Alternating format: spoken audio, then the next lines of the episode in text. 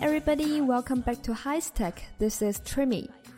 Hello，大家好，欢迎回到海学科技，我是曲美老师。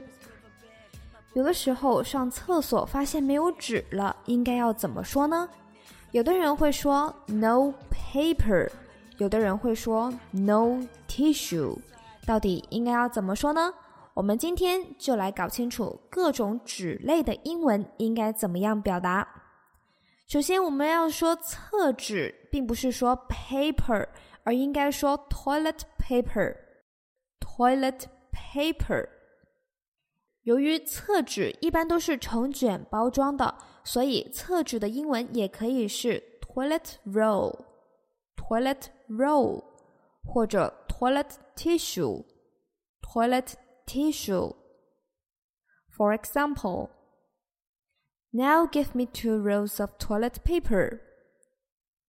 Now give me two rolls of toilet paper.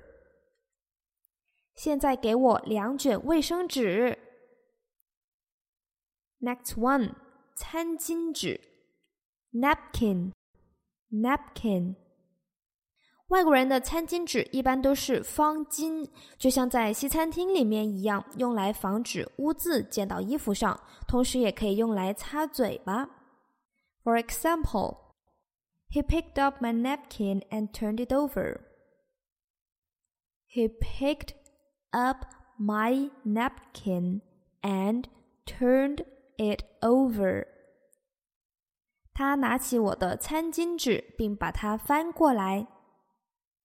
Next one，湿纸巾，wet wipes，wet wipes. For example, don't forget to take wet wipes to wash sticky hands. Don't forget to take wet wipes to wash sticky hands. 不要忘记用湿纸巾擦洗黏黏的手。 Next one，信纸，writing paper，writing paper. For example, can you tell me where I can buy some writing paper?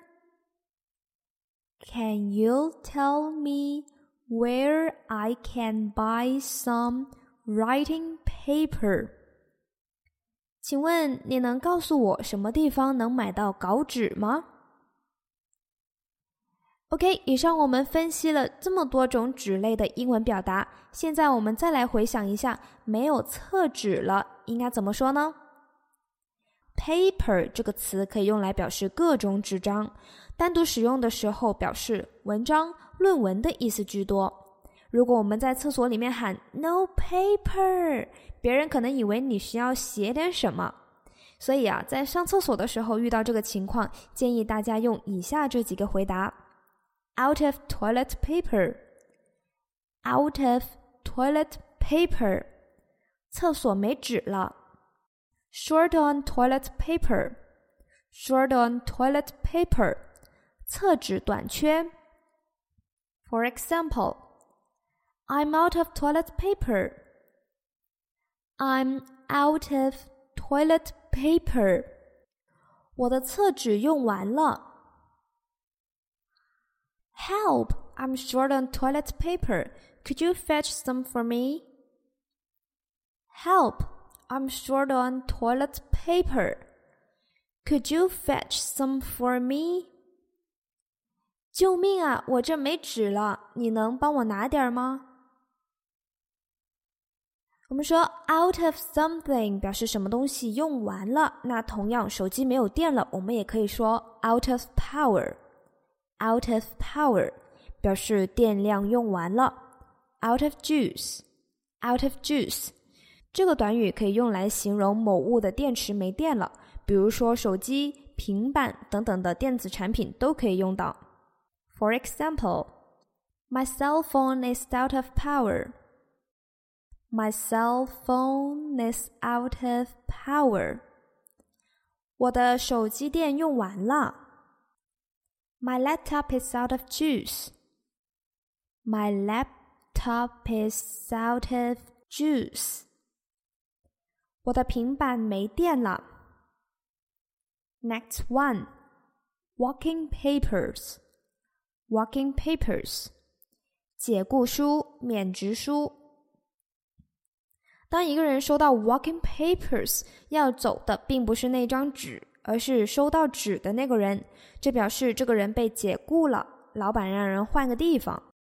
For example, all 1,000 employees got walking papers today.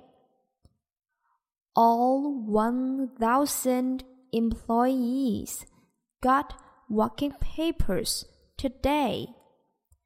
今天一千名职工全都拿到了解雇通知书。